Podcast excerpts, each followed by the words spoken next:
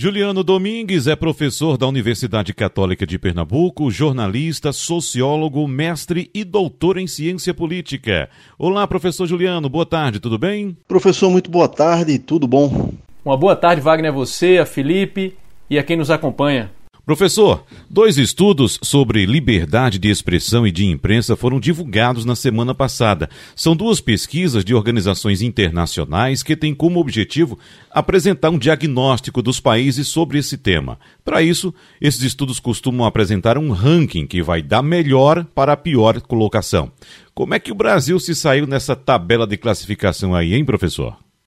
A gente pode dizer, Wagner, Felipe ouvintes, que o Brasil se saiu muito mal nesse ranking, né, nessa tabela de classificação. E infelizmente a gente pode dizer também que não é uma surpresa, é, esses dados não são surpreendentes. Pelo contrário, né, são vários os estudos que têm apontado um processo em curso de enfraquecimento, tanto de princípios democráticos quanto das nossas instituições. E aí, o que a gente observa nesse caso específico são dois estudos que possuem metodologias diferentes, produzidos por organizações diferentes, mas que apontam para um resultado semelhante, ou seja, um resultado muito negativo em relação ao cenário da liberdade de expressão e liberdade de imprensa aqui no Brasil.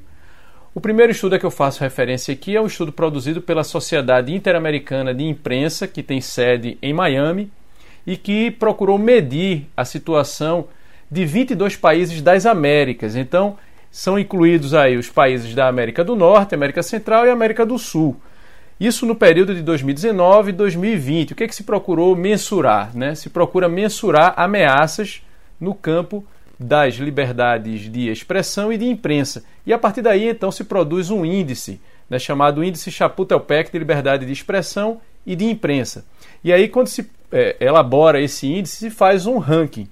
Quem lidera esse ranking é o Chile. E veja só, entre 22 países, o Brasil ficou em 19, numa escala que vai de 0 a 100, a nota do Brasil foi 37,2, enquanto que a média global desses 22 países é de 50,84. Então, veja só, o Brasil, entre 22 países, ficou em 19, ficou na frente somente de Nicarágua, Cuba e Venezuela.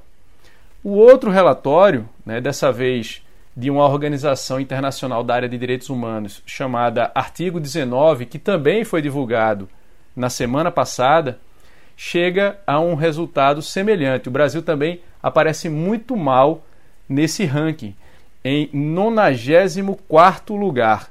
Então vejam só, entre 161 países, o Brasil está na colocação de número 94, com um índice de 46 numa escala que vai de 0 a 100, ou seja, o Brasil tirou, tirou ali uma nota 4,6 é, numa escala de 0 a 10. E aí apresentou ainda, isso está destacado lá no estudo, a maior queda de pontuação entre todos os 161 países analisados de um ano para o outro. E esse ranking, né, a gente falou que o ranking anterior, que era das Américas, era liderado pelo Chile. Esse, que inclui 161 países, é liderado pela Dinamarca. A Dinamarca tem nota 93 nesse índice. E aí o Brasil, esse estudo do artigo 19 destaca ainda que o Brasil está num grupo formado por Hungria, Turquia, Polônia, Sérvia e Índia, entre países em que se observa uma tendência de declínio de indicadores, ou seja, uma queda de indicadores de liberdade de imprensa, seguido por uma piora de indicadores de liberdades eleitorais. Na América do Sul, o líder é o Uruguai. E o Brasil, na América do Sul, vejam só, está à frente apenas da Venezuela. O que é que ambos os relatórios, tanto da Sociedade Interamericana de Imprensa quanto do artigo 19, apontam, além dessa posição, né, desse desempenho muito ruim do Brasil, é a ação do presidente Jair Bolsonaro como uma variável interveniente importante nessa piora. Ou seja, o que era ruim piorou e piora fundamentalmente a partir da chegada do presidente Jair Bolsonaro à presidência da República, é o que apontam ambos os relatórios, Wagner e Felipe. Agora, professor Juliano, esses estudos também apontam o que seriam as causas e possíveis soluções para esse cenário ruim em termos de liberdade de expressão e de imprensa no Brasil, professor? Sim, os relatórios eles apresentam um cenário, né, um cenário desfavorável, absolutamente desfavorável ao Brasil, né, no que diz respeito à liberdade de expressão, liberdade de imprensa, e indicam é, alguns caminhos, né? De uma maneira geral, a própria teoria política e os estudos empíricos em ciência política, nesse campo da interface entre mídia e política, indicam que qualquer melhora em relação a garantias de liberdade de expressão e liberdade de imprensa passa por, uma, por um processo de fortalecimento das instituições democráticas. Não por acaso, em instituições, em democracias frágeis, em que as instituições democráticas são frágeis, os índices de liberdade de expressão e de imprensa também são ruins, ou seja, em democracias restritas, como tecnicamente os estudos chamam, normalmente há muitas restrições à liberdade de expressão e liberdade de imprensa. O processo de fortalecimento das instituições democráticas acaba se refletindo também no fortalecimento das garantias às liberdades de expressão e de imprensa. Por outro lado, quando há uma fragilidade ou um processo de fragilização em curso de instituições já fragilizadas, o que vai se observar é uma ameaça ainda maior é, a, a, essas liberdades, né? liberdades de expressão e liberdade de imprensa, que são liberdades que estão ali na base da discussão sobre a possibilidade de estabelecimento de qualquer democracia. Sem liberdade de expressão e sem liberdade de imprensa, não há democracia.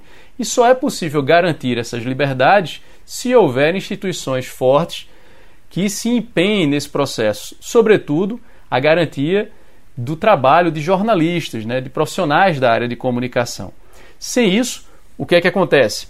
Como os próprios estudos, tanto da Sociedade Interamericana de Imprensa quanto da Organização Artigo 19 apontam, a gente vai se aproximando de países notadamente autoritários, né, como por exemplo Cuba, Venezuela, Nicarágua. É o que está acontecendo, é o que esses estudos indicam, né, o que está acontecendo com o nosso país. Professor, um abraço e até a semana que vem. Professor Juliano, muito obrigado, um abraço e até semana que vem.